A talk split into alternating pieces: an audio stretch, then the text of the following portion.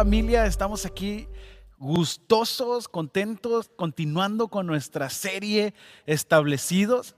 Ya van cuatro semanas que hemos estado aprendiendo herramientas que Dios nos ha dado para tener una relación con Él, porque esto significa más que conocerlo, más que saber de Él, significa relación. O sea, el ser establecidos como hijos de Dios nos da la autoridad y el, poder disfrutar de, de, tener una relación con nuestro Padre. Entonces, no solamente sabiendo cosas, sino aplicando cada una de las herramientas que Dios nos ha dado. Y quiero comenzar orando pidiéndole a Dios que Él tome el control de lo que vamos a platicar y que pueda eh, cada uno de nosotros reflexionar en su corazón, reflexionar en su espíritu y poder llevar a cabo lo que la palabra de Dios nos invita hoy. Bendito Dios, estamos aquí reunidos eh, a través de los medios, a través de las redes, pero unidos en el espíritu, Señor.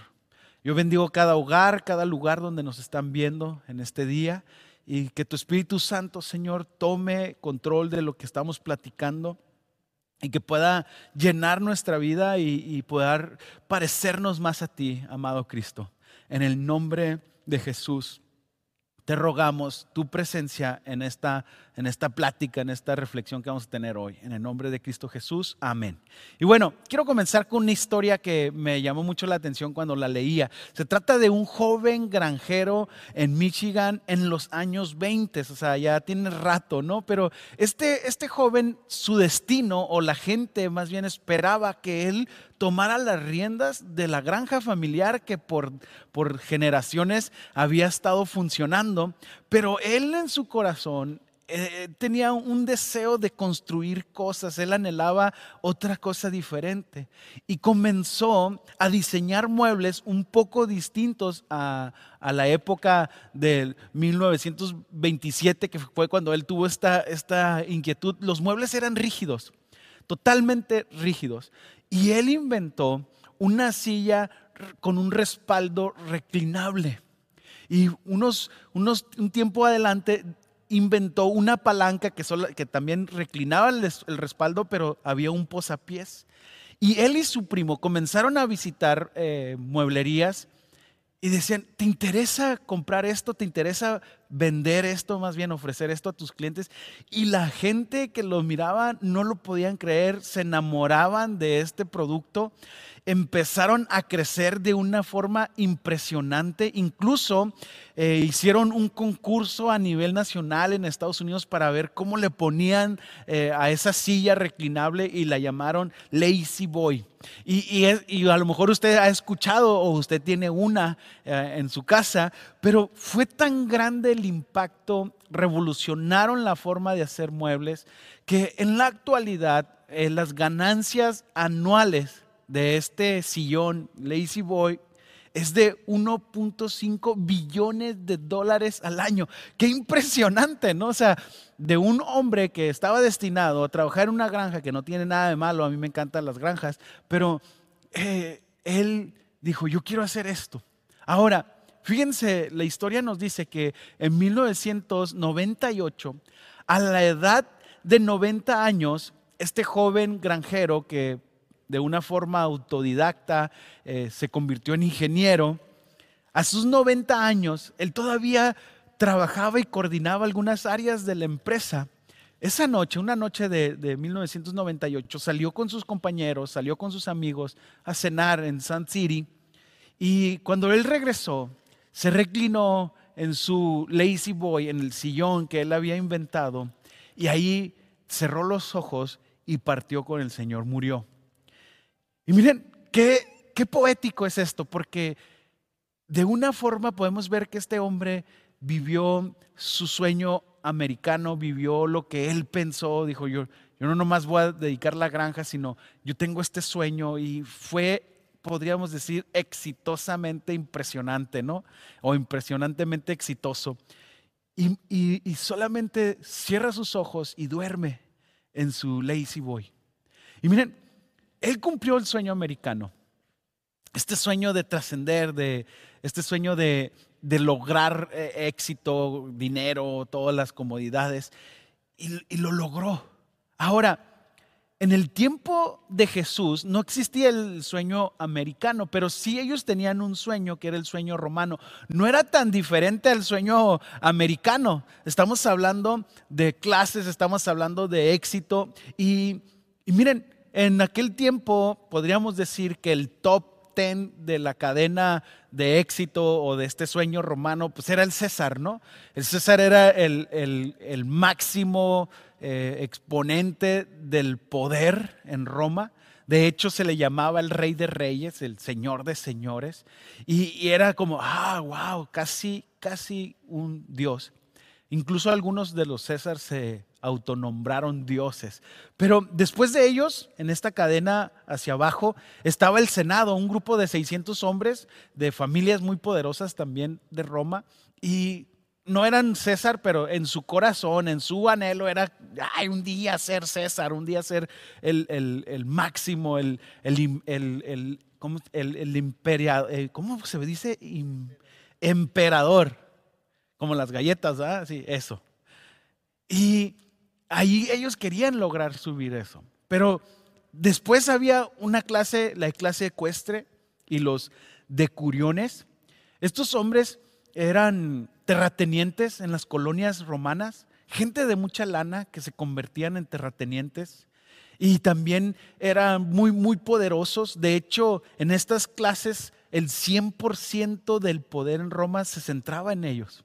Nada más en estas que estoy hablando. Después había el ciudadano, el, romano común, que era una clase baja, pero no, no tan baja, seguía teniendo un prestigio muy importante. Después el ciudadano común, o sea, era el ciudadano romano, el ciudadano común, que, eh, que era un hombre que había sido sirviente, pero que había obtenido su libertad. Y en lo más bajo, en lo más bajo de esta cadena de poder, de éxito, estaba el sirviente, el siervo. Y era lo, lo más bajo. Ahora, fíjense bien, nosotros podemos hablar del, cumplimiento del sueño americano en la historia que les acabo de platicar. en el tiempo de Jesús estaba el sueño romano. Y Jesús viene y hace una revolución en cuanto a esto de jerarquías. Él viene y cambia todo. De hecho, los judíos estaban esperando a un Mesías redentor que viniera con autoridad y, derrocara el imperio romano, pero vemos que Jesús viene de otra forma a la que todos pensaban que él iba a, presentarse. Y él viene a encabezar, siendo el rey de reyes, el realmente rey de reyes, el señor de señores, viene de una manera muy distinta. Y quiero que lo veamos en Juan capítulo 13, verso 1, dice, antes de la celebración de la Pascua, Jesús sabía que había llegado su momento para dejar este mundo y regresar a su Padre había amado a sus discípulos durante el ministerio que realizó en la tierra y ahora los amó hasta el final. E, en esta cena era como el último momento con sus discípulos, como en la película de El corazón valiente, donde se avientan el discurso este de, ah, vamos a hacer esto, o cualquier película de esas que nos gustan a los hombres, ¿no? Que siempre hay un discurso alentador, hasta en los Avengers, ¿no? Hay un momento donde, donde es el, el éxtasis de la persona, pero aquí vemos que Jesús no, no hizo un discurso impresionante. Jesús toma una actitud, aún en ese lugar había 13 eh, personas, pero dentro de estas 12 personas había uno que lo iba a traicionar, había otro que lo iba a negar y lo que hace Jesús es impresionante. Fíjense su, su forma de despedirse o motivar eh, a, los suyos en este mundo fue algo impresionante. Juan 13, capítulo, verso 2 eh, dice, era la hora de cenar y el diablo ya había incitado a Judas, hijo de Simón Iscariote, para que lo traicionara. Jesús sabía que el Padre le había dado autoridad sobre todas las cosas y que había venido de Dios y regresaría a Dios. O sea, Jesús en ese momento, él sabía lo que iba a suceder. Él tenía la autoridad, él estaba por encima de César, incluso usted conoce la historia, ahí un poquito más adelante en Juan, cuando lo presentan ante el gobernador, él dice, yo tengo la autoridad para dar mi vida y tengo la autoridad para volverla a tomar. Aún sabiendo eso, aún sabiendo que era el rey de reyes con mayúscula, o sea, el señor de señores, en su momento de despedida, sabiendo que le traicionarían, él toma esta actitud. Juan 13, 4 al 5. Así que se levantó de la mesa, se quitó el manto se ató una toalla a la cintura, echó agua en un recipiente, luego comenzó a lavarles los pies a los discípulos y a secárselos con la toalla que tenía en su cintura. Escuche, tomó la actitud de siervo. Y no nomás de un siervo, eh, porque dentro de los siervos también había ciertos rangos. Tomó la actitud del siervo más bajo. Con una toalla atada en la cintura, él se arrodilló y empezó a servir. Aún sabiendo que lo iban a traicionar, aún sabiendo que lo iban a negar. Él dijo, voy a servir. Ese fue su discurso final. El servicio. Miren, y yo quiero que que hagas esta pregunta. Si tú quieres saber cómo es Dios, tienes que conocer a Jesús. ¿Por qué? Porque Cristo es la imagen del Dios invisible. O sea, en Cristo se reveló Dios. Esta parte de Dios en general, toda la plenitud de la deidad estaba en Cristo. Entonces, ¿quieres saber cómo es Dios? Tienes que conocerlo. ¿Quieres ver a Dios? ¿Quieres ver cómo es Dios? ¿Cómo se ve Dios? Observa a Cristo. Colosenses 1.15 dice, Cristo es la imagen visible de Dios invisible. Él ya existía antes que las cosas fueran creadas y es supremo sobre toda la creación. Entonces, si tú quieres saber eh, o materializar la imagen de Dios, solamente observa lo que hizo Jesús. Él estaba ahí en su punto final, aquí en la tierra, 24 horas antes de morir en la cruz. Y lo que hace es servir. Él ya sabía lo que iba a suceder con Judas, pero aún él lo amó hasta el final y le lavó los pies. Ahora, en verdad, ¿verdad que a veces no tenemos ganas de servir a un Judas? Alguien que habló a tus espaldas, alguien que, te traicionó. o sea, no queremos servirle. Bueno, Jesús nos dice, el servicio va más allá de lo que a ti te hagan. Tiene que ver con la actitud de Dios. Tiene que haber, tiene que ver con lo que Dios es. Y Dios lo podemos ver en Cristo. Lo hizo con Pedro. Pedro primero dijo, no, ¿cómo me vas a lavar los pies? Y Jesús le dijo, mira, te tengo que lavar los pies para que seas parte de, mi reino, para que... Entonces lávame todo, pero Jesús le dice, no, no ocupas lavarte todo. En aquel tiempo no usaban eh, comúnmente zapatos cerrados y, se transportaban la mayoría caminando y, no había las medidas de higiene. De hecho, el imperio eh, romano eh, tenía medidas de higiene horribles. O sea, en el, en, el, caminar por la calle podías pisar de todo. Y cuando digo de todo, es de todo. O sea, de animal, de caballo, o sea, de, perro, de, humano, o sea, de todo podías pisar. Entonces, cuando llegaban a una cena, eh, aparte del polvo y todo eso, todo lo demás es, no quiero entrar en detalles, pero imagínate, ¿no? O sea, no quiero entrar en detalles, pero de todo se pisaba llegaban y, lo que hacían era lavar los pies, sucios, eh, malolientes, llenos de polvo, pisaron de todo.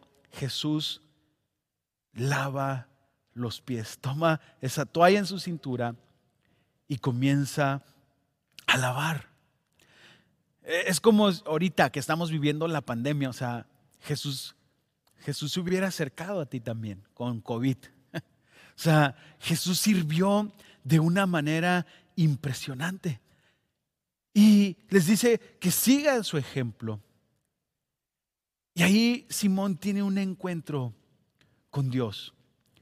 ¿Por qué? Fíjense, Juan 13:6 dice, cuando se acercó a Simón Pedro, este le dijo, Señor, ¿tú me vas a lavar los pies? O sea, no, pero le dice, tienes, tengo que hacerlo para que seas parte, como yo les decía. Entonces Jesús contestó lo que le estoy diciendo, ¿no? Eh, ahora no entiendes lo que hago, pero algún día lo entenderás. Cuando Pedro entiende, escucha esto porque es revolucionario para nuestra vida, que nuestra vida cristiana comienza al dejar que Jesús nos sirva. Ojo, se oye arrogante decir que Jesús nos sirve a nosotros. Pedro estaba diciendo, no, como tú, el maestro, el Señor. Y Jesús dice, sí, lo dices bien, soy el Señor, soy el maestro, soy el rey de reyes, soy el Mesías. Pero aún yo, el Mesías, te quiero servir quiero lavar tus pies. Y la vida cristiana comienza o empieza al dejar a Jesús servirnos, aceptar el servicio de Jesús en nosotros. Él murió en la cruz para servirte a ti y a mí como redentor. Él dio su sangre para servirnos, para lavarnos. Y nuestra vida cristiana debemos dejar nuestra arrogancia, nuestro orgullo de, no, ¿cómo vas a hacer eso tú, Dios, para mí? Dios lo hizo por amor, por pasión. Pedro lo entendió y dejó que Jesús le sirviera. Dejó que Jesús le sirviera. Otros, o sea, Pedro se sentía demasiado chico como para ah, dejar que Jesús le sirviera. Juan el Bautista se sentía demasiado chico como para él bautizarle, pero vemos la actitud de Cristo de tengo que cumplir lo que la palabra de Dios dice. Entonces, nosotros debemos entender que nuestra relación con Dios, nuestro cristianismo, comienza aceptando lo que Dios hizo para con nosotros y Él sirvió a nuestra vida. Les digo, se oye demasiado arrogante, pero Jesús sirvió a sus discípulos, sirvió, nos sirvió a nosotros. Mateo capítulo 20, 25 dice, así que Jesús los reunió todos y les dijo, ustedes saben que los gobernantes de este mundo tratan a su pueblo con prepotencia y los funcionarios hacen alarde de su autoridad frente a, los súbditos. Pero entre ustedes será diferente. O sea, entre usted el que cree en Jesús, el que acepta a Cristo, será diferente. El que quiera ser líder entre ustedes deberá ser el sirviente y el que quiera ser el primero entre ustedes deberá convertirse en esclavo. Amados, y agrega esta palabra poderosa, pues ni aún el Hijo del Hombre, o sea, refiriéndose a él mismo, vino para que le sirvan, sino para servir a otro y para dar su vida en rescate por muchos. Debemos de entender que la vida cristiana inicia cuando aceptamos el servicio de Cristo hacia nuestra vida. Pedro, tú no lo entiendes ahorita, le dijo. Todavía pero lo entenderás. Entenderás esto. Tienes que permitir esto. Tienes que permitir humillarte lo suficiente como para que yo, el rey de reyes, te sirva. Debes de dejar esos, ese, ese, pensamiento de que no eres digno, debes de dejar ese pensamiento de condenación. El rey de reyes quiere servirte y traer salvación a tu vida y libertad y pureza y lavar todo lo que impide que tengas una sana relación con el Padre Celestial. Entonces Pedro dice, ok, pues lávame todo. Ahora, fíjense bien, porque así como la vida cristiana comienza o empieza al dejarnos servir a Cristo, la vida cristiana eh, tenemos nosotros que aprender a darle esto a los demás. ¿Qué? O sea, tenemos que aprender a dar de gracia, tenemos que aprender a dar amor así como lo recibimos, tenemos que aprender a dar misericordia así como Jesús tuvo misericordia de nosotros. O sea, recibirlo, pero ahora la vida cristiana en un crecimiento sano tiene que aprender a dar esto a los demás. La historia continúa, o sea, en esta cena cuando Jesús lava los pies en Juan capítulo 13, verso 12, dice, después de lavarle los pies, se puso otra vez el manto, se sentó y preguntó, ¿entienden lo que acabo de hacer? Ustedes me llaman maestro y señor y tienen razón porque lo soy. O sea, ¿entiendes lo que, lo que, lo que acabo de hacer? Jesús está diciendo, yo estoy por encima de todo. Pero ¿entiendes lo que acabo de hacer? Continúa, verso 14. Y dado que yo soy su Señor y Maestro, les he lavado los pies a ustedes, deben lavarse los pies unos a otros. Les di mi ejemplo para que lo sigan. Hagan lo mismo que yo he hecho con ustedes. Les digo la verdad, los esclavos no son superiores a su amo, ni el, ni el mensajero es más importante que quien envía el mensaje. Ahora que saben estas cosas, Dios los bendecirá por hacerlas. ¡Wow! Aquí está la clave. Amados, escuche, escuchen. Jesús les dice, ok, ¿vieron lo que hice? Quiero que lo hagan. Quiero que lo hagan. Y, me encanta porque Jesús utiliza una palabra que muy pocas veces eh, lo hacemos. Dice, ahora que saben, ahora que entienden esto, necesitamos amar, adorar al Señor con el entendimiento, razonar las palabras de Cristo. Ahora quiero que lo hagan entre ustedes. Fíjense, lo importante no es saber, porque dice, que serán bendecidos. ¿Cuándo? Cuando hagan estas cosas. Cuando lo pongan en práctica. Cuando comienzas a servir, la bendición de Dios viene sobre tu vida. Muchas veces servimos buscando la bendición. No, sirvamos a Dios por amor. Y cuando tú comienzas a hacer eso, dice, cuando, cuando ustedes pongan en práctica esto que vieron de mí, entonces serán bendecidos. Cada vez que Jesús hace una promesa, es 100% veraz, si cumple. Y Él está diciendo, si haces estas cosas, serás bendecido. O sea, serás bendecido. Existe una fórmula para tener bendición. Aquí Jesús nos le está diciendo, sirve a Dios. ¿Quieres tener bendición? ¿Quieres vivir una vida bendecida? Sirve a Dios. La información, el conocimiento de Dios son muy importantes, pero lo que establece la bendición de Dios para tu hogar, para tu familia, es practicar lo que viste de Cristo. Entonces seremos bendecidos. ¿Cómo puedo servir a Dios? En este mismo pasaje Jesús nos lo deja claro sirve a tu prójimo. Dice, así lo deben de hacer unos con otros. Deben lavarse los pies unos a otros. Ahora, quiero servir a Dios. Jesús diría, sirve a los demás. No, pero yo solo quiero servir a Jesús y a Dios. Jesús te vuelve a decir, sirve a los demás. Conecta las dos cosas, al servir a Dios significa servir a los demás. Jesús creó esta conexión. Jesús no lo dice. Mateo capítulo 22 dice, amar al Señor tu Dios con qué? Con todo tu corazón, con toda tu alma, con toda tu mente. ¿De qué está hablando Jesús? Los religiosos le dijeron, ¿cuál es el mandamiento más importante? O sea, ¿qué es, qué es lo más importante? Y Jesús contesta esto.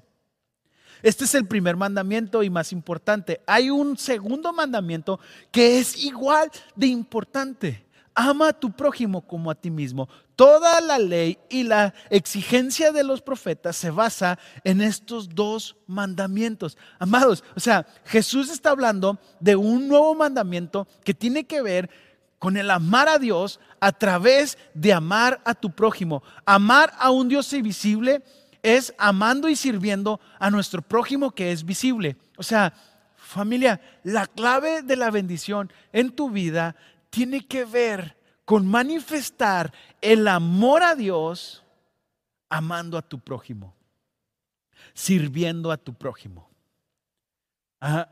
antier, no, fue, fue ayer, fue ayer, estábamos en casa, uh, despertábamos temprano, mi esposa venía aquí a, Grupo Unidad a grabar algo y, y me dice, oh, estoy bien cansada y habíamos dejado trastes sucios.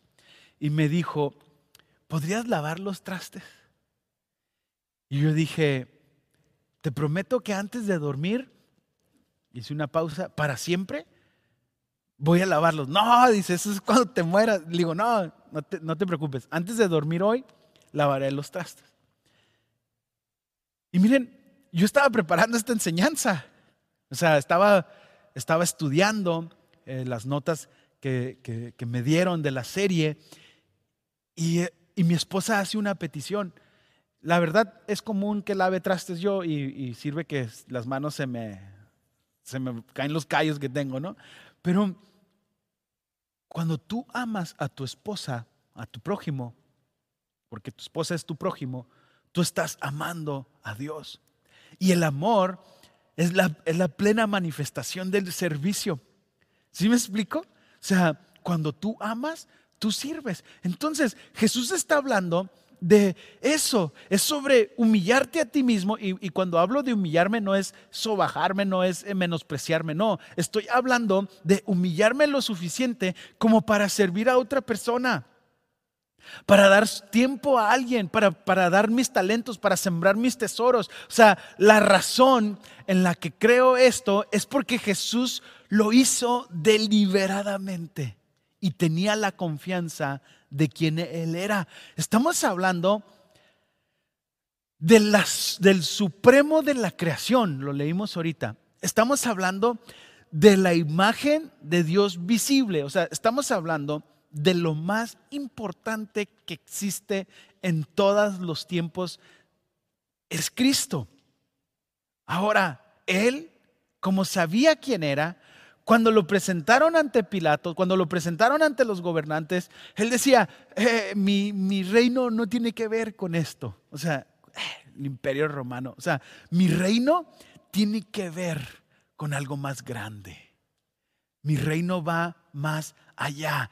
Cuando tú tienes bien clara la identidad de Dios en tu vida, tú sabes, tú entiendes, tu entidad puede servir a quien sea. Entonces, por eso en esta serie hemos hablado de ser establecidos cuando tú eres establecido en tu, identidad como hijo de Dios, no te importa servir ni qué dirán si te ven levantando un papel o qué dirán si estás abrazando a alguien en la calle todo sucio. No, no te importa el hacerlo porque sabes quién eres. A Jesús no le importó morir como un criminal como una persona maldita, porque la Biblia dice, maldito el que muere colgado de un madero, porque él sabía quién era. Continuamos con nuestra historia. Juan 13, 34. Así que ahora les doy un nuevo mandamiento. Ámense unos a otros, lo mismo que leíamos. Tal como yo los he amado, ustedes deben de amarse unos a otros. El amor que tengan unos por otros será la prueba ante el mundo que son mis discípulos. Mis discípulos. El mandamiento nuevo es que nos amemos unos a otros. Amados, este mandamiento se presenta a través del servicio. Ojo, me encantó estas dos frases. Podemos servir sin amar, ¿sí? Pero no podemos amar sin servir. O sea, podemos servir sin amar, nos pagan por hacerlo y lo hacemos. Pues de ni modo, es mi jale, tengo que barrer la calle. O es mi jale, tengo que atender gente aquí en este mostrador. O, o tengo que oír problemas porque estudié psicología y puedo hacerlo sin amar. Pero nunca podrás amar sin servir.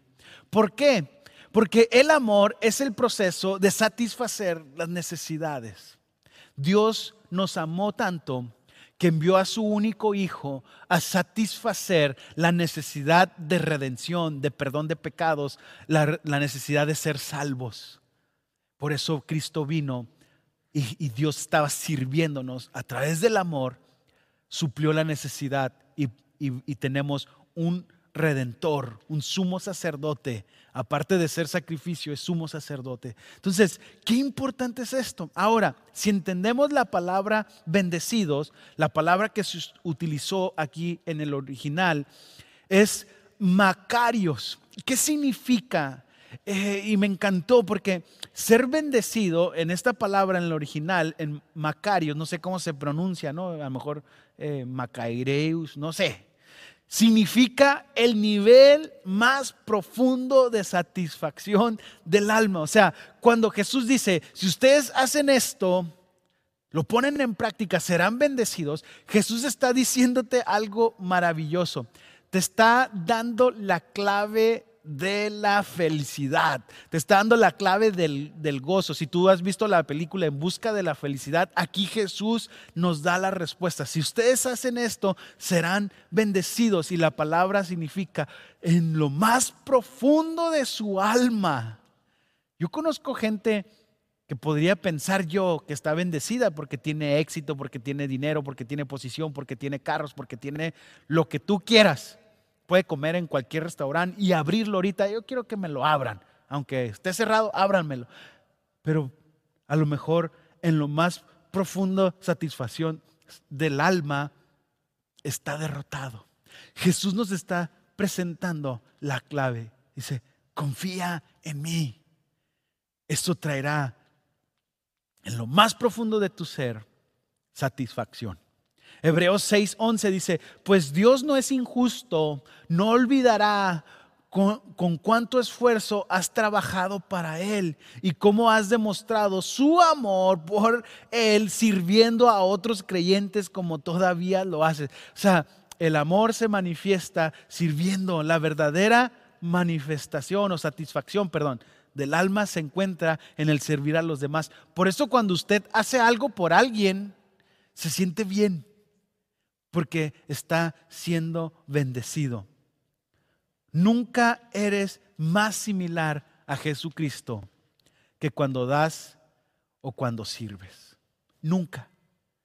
Entonces, para terminar y, orar, amados, ¿quieres ver a Dios? Observa a Cristo. ¿Quieres conocer cómo es Dios? ¿Quieres saber cómo es Dios? Conoce a Cristo porque Dios se reveló en su Hijo. Entonces, si Cristo es la imagen de Dios, hagamos lo que Cristo hace y no vamos a ser más similares a Jesús que cuando das, que cuando sirves. Vamos a orar. Bendito Dios. Qué impresionante es tu mensaje, tu servicio, Dios, que nos nos llena, nos sirve a todos. Que podamos nosotros, Señor, ser la manifestación de tu amor al satisfacer las necesidades de otros. Que podamos servir a los demás por amor a ti. Y que podamos ser bendecidos a través del cumplimiento de tu palabra en mi vida, en la vida de mis hermanos, de mis amigos. En el nombre de Cristo Jesús. Amén. Ahora, si tú nos estás viendo por primera vez o escuchas este mensaje, mira, todo comienza con dejar que Jesús te sirva.